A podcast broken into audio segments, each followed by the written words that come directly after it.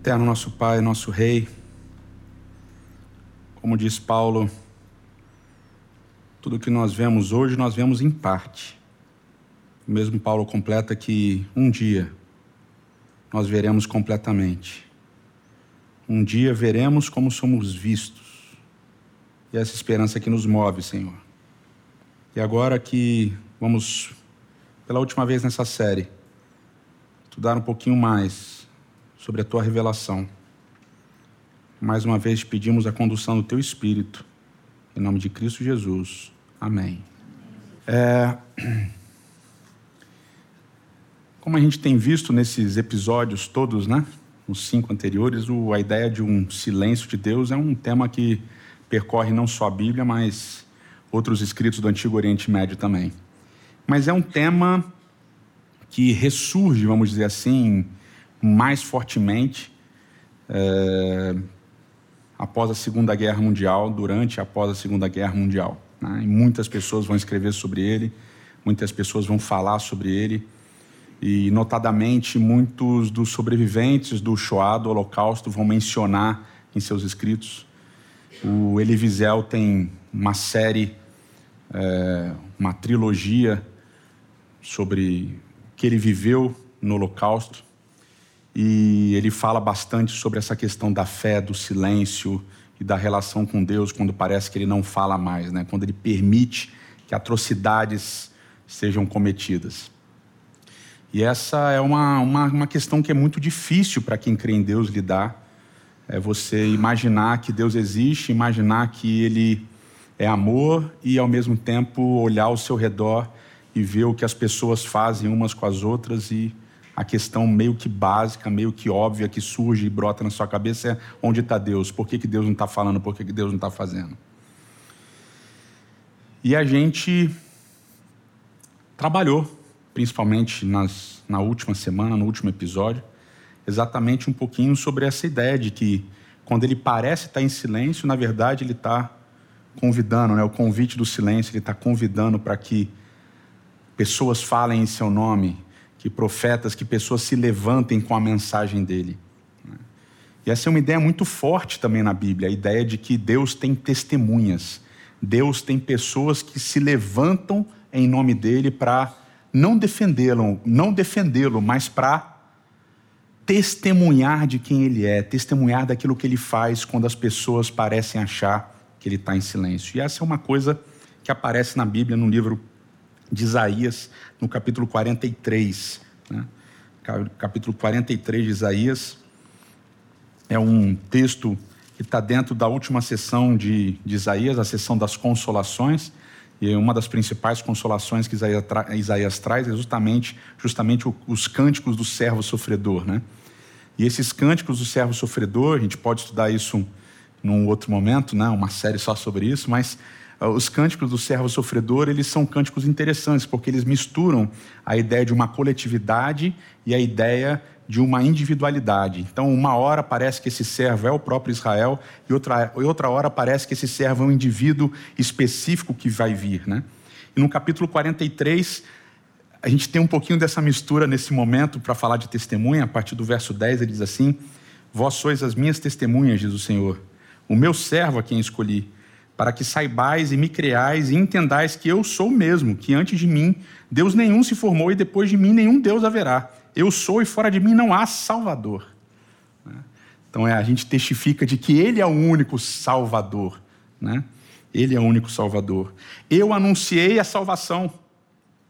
E é muito interessante que a palavra salvação em hebraico é Yeshua, né? Eu anunciei salvação, Jesus, Yeshua. Eu anunciei a salvação, realizei e a fiz ouvir. Deus estranho não houve entre vós, pois vós sois minhas testemunhas, diz o Senhor. Eu sou Deus. Né? Então a ideia de que Deus levanta testemunhas para falar da salvação dele. Deus levanta testemunhas para falar de quem ele é. E esse ele é é Salvador. E eu levantei a salvação. Eu sou o Deus Salvador. Antes de mim não havia, depois de mim não vai haver. Não vai haver e vocês são as testemunhas dessa salvação. Vocês são as testemunhas do que eu fiz. E esse é um processo extremamente importante, extremamente relevante da gente pensar na nossa vida.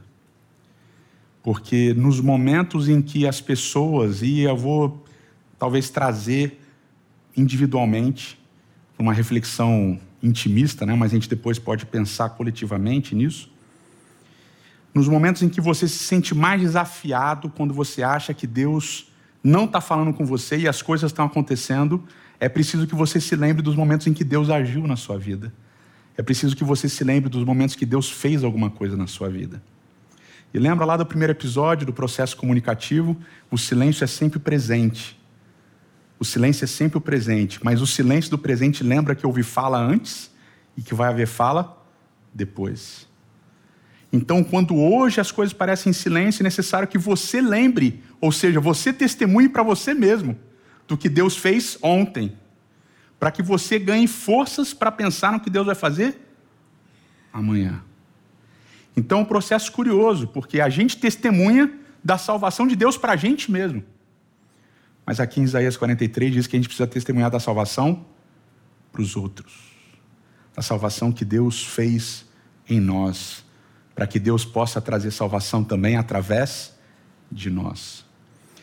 E esse processo de ser testemunha é sempre um processo complicado, né? O que, que você vai testemunhar?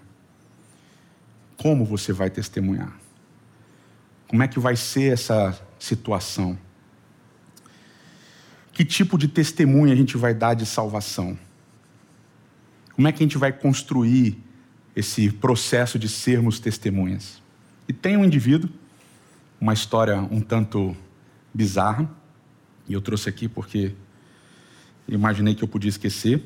O nome dele é Edwin Eric Dwinger, um alemão. Eu não vou tentar falar o nome dele em alemão. Mas em 1936 ele escreveu um livro chamado Deus Permanece em Silêncio? Uma pergunta. E nesse livro ele denuncia as atrocidades que ele, como um enviado do governo nazista para a União Soviética, ele vai denunciar nesse livro o que ele chama de é, genocídios, ou ele chama de, de assassinatos coletivos, de violência coletiva que acontecia no, no regime stalinista. E ele denuncia fortemente tudo o que acontecia no stalinismo. E aí ele escreve algumas frases interessantes. Ele diz assim, ó: Como Deus pode falar se o ser humano permanece em silêncio? Como Deus pode falar se o ser humano permanece em silêncio? E ele acrescentou: Não. O silêncio de Deus não é uma evidência contra a existência de Deus pois Deus se manifesta através das suas criaturas. Se elas não o fazem visível, como ele pode ser visto? E a gente pensa, caramba, né? Bonito pra caramba que esse cara escreveu, né? Ou seja, eu estou olhando aqui na União Soviética as atrocidades que o Stalin está fazendo e eu estou denunciando. Ou seja, eu não posso questionar se Deus existe, se Deus não existe, se eu não estou falando, e eu estou falando. E aí vem o plot twist, né? Que tem sempre uma reviravolta, né? O cara trabalhava com o regime do Hitler. O cara era super influente no regime do Hitler. O cara era do alto escalão. Cooperou com o regime. E foi esses relatos dele que convenceram as pessoas, né, o regime hitlerista, a invadir a Rússia e dominar também a Rússia. E por que, que é um plot twist interessante? porque ele travestiu de religião um discurso que era um discurso político. Ele, como oficial do exército nazista, escreve um livro conclamando as forças nazistas a invadirem a Rússia para acabar com as atrocidades que o governo stalinista estava fazendo que o regime stalinista estava fazendo na União Soviética. E ele fecha os olhos para o que está acontecendo aonde? Na Alemanha nazista. Com os campos de concentração que já existiam. Campos de trabalho forçado que já existiam. E assim a opinião pública, com essas falas, não é bonito que ele, que ele escreveu? Como é que Deus pode ser visto se as criaturas dele permanecem em silêncio? Bonito? Então ele conclama as pessoas a agirem. Vamos lá, no outro lugar, invadir aquele pessoal para libertar aquele, para matar uma galera, mas a gente vai libertar um pessoal também. Mas no quintal da casa do Dwinger, o que acontecia? E o que vai acontecer depois?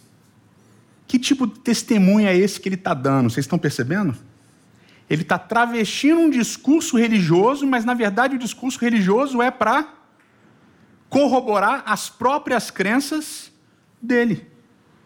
E na verdade o discurso religioso de dizer que nós precisamos falar em nome de Deus, do Dwinger aqui na Segunda Guerra Mundial, é um discurso que vai promover o quê? Violência. Não só promover violência contra a União Soviética, mas vai também fechar os olhos para a violência que está acontecendo aonde?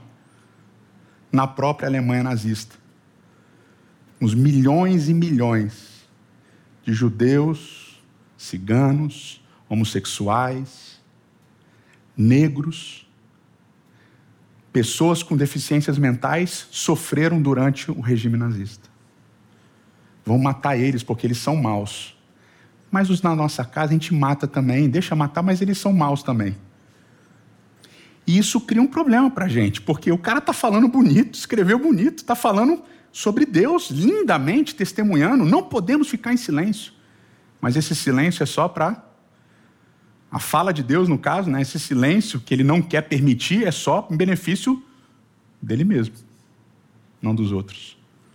Eu falo em nome de Deus para trazer violência para o outro. Eu falo em nome de Deus para matar o outro, para conquistar o outro para me sobrepor sobre o outro. E quando Deus chama os seus, as suas testemunhas, os seus profetas para falar em seu nome, é muito claro qual vai ser esse discurso.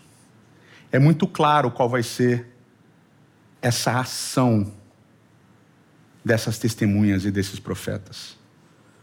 Jesus, quando ele vem, o Verbo encarnado, a fala encarnada de Deus, quando ele vem e prega, vocês lembram, João capítulo 3, 13, ele fala muito claramente. O que, que diz lá em João capítulo 13? Novo mandamento vos dou, que vos ameis uns aos outros. Esse é o novo mandamento. Vocês vão ser conhecidos quando vocês se amarem. Vocês vão, as pessoas vão saber que vocês são meus discípulos quando vocês se amarem.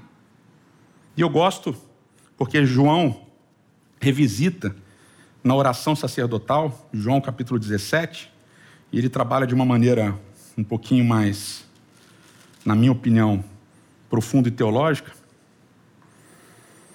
Ele fala da oração sacerdotal de Jesus e ele diz assim: Jesus no Getsemane, Jesus se despedindo, Jesus nos últimos momentos. Jesus antes, antes de clamar na cruz, Deus meu, Deus meu, por que me desamparaste? Ele diz assim: orando a Deus, não rogo somente por estes, mas também por todos aqueles que vierem a crer por intermédio da Sua palavra, a fim de que todos sejam um, e como és tu, ó Pai, em mim e eu em ti, que eles também sejam um em nós, para o mundo creia que tu me enviaste. Eu lhes tenho transmitido a glória que você me deu, para que eles sejam um, como nós somos. Eu neles e tu em mim, a fim de que sejam aperfeiçoados na unidade para que o mundo conheça que tu me enviaste e os amaste, como também amaste a mim. Pai, a minha vontade é que onde eu estou estejam também comigo os que me deste, para que vejam minha glória que me conferiste, porque me amaste antes da fundação do mundo. Pai, o mundo não te conheceu, eu, porém, te conheci, e também estes compreenderam que tu me enviaste eu lhes fiz conhecer o teu nome, e ainda farei conhecer, a fim de que o amor com que me amaste esteja neles e eu esteja neles. Como é que as pessoas vão saber que Cristo está em nós e que nós falamos em nome de Cristo e falamos em nome de Deus? Quando as pessoas verem em nós o amor. O amor que fala, o amor que age. Quando nós usarmos o discurso de Deus em favor da violência, Deus continuará em silêncio, porque não é Ele que está falando através de nós. É interessante como Amós, capítulo 8, Isaías falam sobre um momento profético. Ele diz assim: as pessoas, Amós fala, as pessoas estão com fome, as pessoas estarão com fome, as pessoas estarão com sede, e elas vão buscar comida e elas vão buscar bebida e não vão achar. E aí, do nada, ele fala assim: as pessoas vão buscar e não vão achar a palavra de Deus. Isaías, em determinado momento, já no final do livro, vai dizer assim: Por que, que vocês comem o que não é comida? Por que vocês bebem o que não é bebida? Venham, comam de mim, bebam de mim. Eu tenho a verdadeira comida, eu tenho a verdadeira bebida. E Jesus vai se apropriar desse discurso depois no Evangelho de João. E é engraçado a dinâmica que a gente vive e experimenta na nossa sociedade hoje, quase no mundo todo. Porque você falar de silêncio de Deus parece uma experiência muito existencial e, pessoal. Mas se você olhar bem, nunca se falou tanto de Deus. As pessoas falam de Deus o tempo todo. Pelo menos no mundo, digamos, ocidental, isso é uma realidade. As pessoas falam de Deus o tempo todo. Tem Deus para todo lado. Mas é o Deus que não é a verdadeira comida, é o Deus que não é a verdadeira bebida. E ao mesmo tempo que tanto se fala de Deus, tão pouco se fala de Deus. Porque o que tem se falado de Deus é como Dwinger falou de Deus, em benefício próprio e a favor da violência contra o outro. Quando há o silêncio de Deus, é porque nós silenciamos de clamar pela justiça a favor daqueles que não podem clamar, mas principalmente porque nós paramos de viver e de pregar o amor. Deus silencia quando nós paramos de nos amar. Deus silencia como nós, quando nós paramos de agir com amor e de testemunhar da salvação que Ele operou na nossa vida e vai operar na vida de todos aqueles que assim permitirem. O Deus silencioso só é silencioso porque o amor está silencioso em nosso coração, em nossas ações, em nossas palavras. Esse amor precisa voltar a arder dentro de nós. Porque esse Deus que tem sido pregado, esse Cristo que tem sido pregado, não é o Deus da Bíblia, não é o Cristo da Bíblia. Mas é mais violência e mais opressão. E Deus continua em silêncio enquanto falam em nome dele. Mas ele convidou testemunhas para que se levantem, pessoas para que se levantem e vivam esse amor, e espalhem esse amor, e clamem por aqueles que não têm como clamar para que essas pessoas que estão sozinhas e individualmente, existencialmente sofrendo, vejam no nosso testemunho a operação da salvação de Deus em nós e através de nós.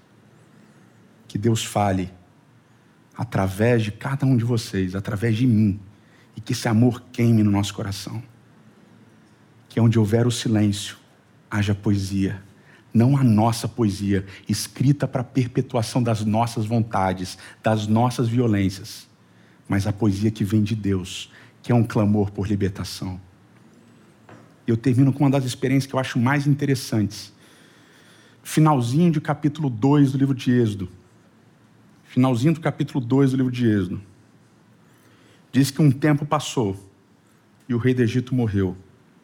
E o povo de Israel suspirava eles choravam por causa da, escravi da escravidão.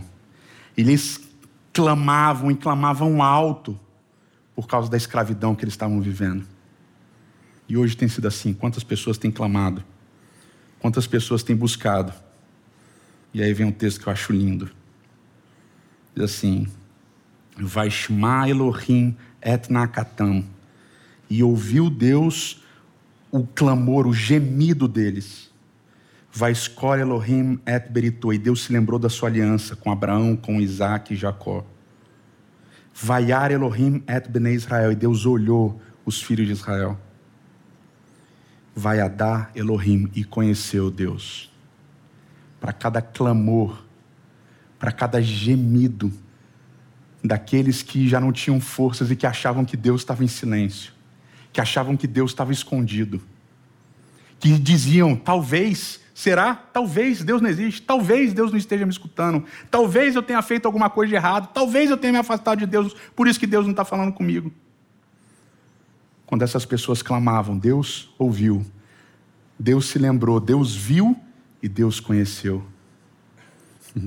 E o que é mais legal, capítulo 3 de Êxodo começa assim: O Moshe Hayá Roê, e Moisés era pastor de ovelhas. E Moisés era pastor de ovelhas. Quando Deus escuta o clamor, quando Deus lembra da aliança, quando Deus olha para o povo de Israel e quando Deus conhece a situação que eles estão passando, como é que Deus vai agir? E Moisés era pastor de ovelhas. E aí Deus chama Moisés. E o que, que Moisés vai fazer? Vai libertar o povo do Egito, vai salvar o povo do Egito. quando há o clamor, quando há o gemido por ação de Deus, Deus envia uma pessoa, Deus envia uma testemunha, Deus envia um profeta. E esse profeta vem para libertar, para salvar. Quando Deus parece em silêncio, é porque Ele está levantando pessoas para, no nome dEle, trazerem libertação e salvação. Eterno nosso Pai e nosso Rei. Senhor, a gente não sabe de onde tem partido clamores, a gente não sabe de onde tem partido gemidos. A gente tem uma ideia vaga de quantas e quantas pessoas têm sofrido. A gente tem uma ideia vaga a partir dos nossos próprios sofrimentos, às vezes pequenos, às vezes um pouco maiores. Mas, Senhor, a gente tem convicção, por causa da tua palavra, de que nós fomos chamados para sermos testemunhas do teu amor para vivermos esse amor, pregarmos esse amor e, por causa desse amor, testemunharmos da tua salvação. Por favor, Senhor, continue nos levantando, continue derramando sobre nós amor, continue fazendo da nossa vida um poema de amor, continue fazendo da nossa vida um clamor daqueles que não clamam. Continue, Senhor, nos guiando. Daqui para um lugar melhor. Em nome de Jesus. Amém. brota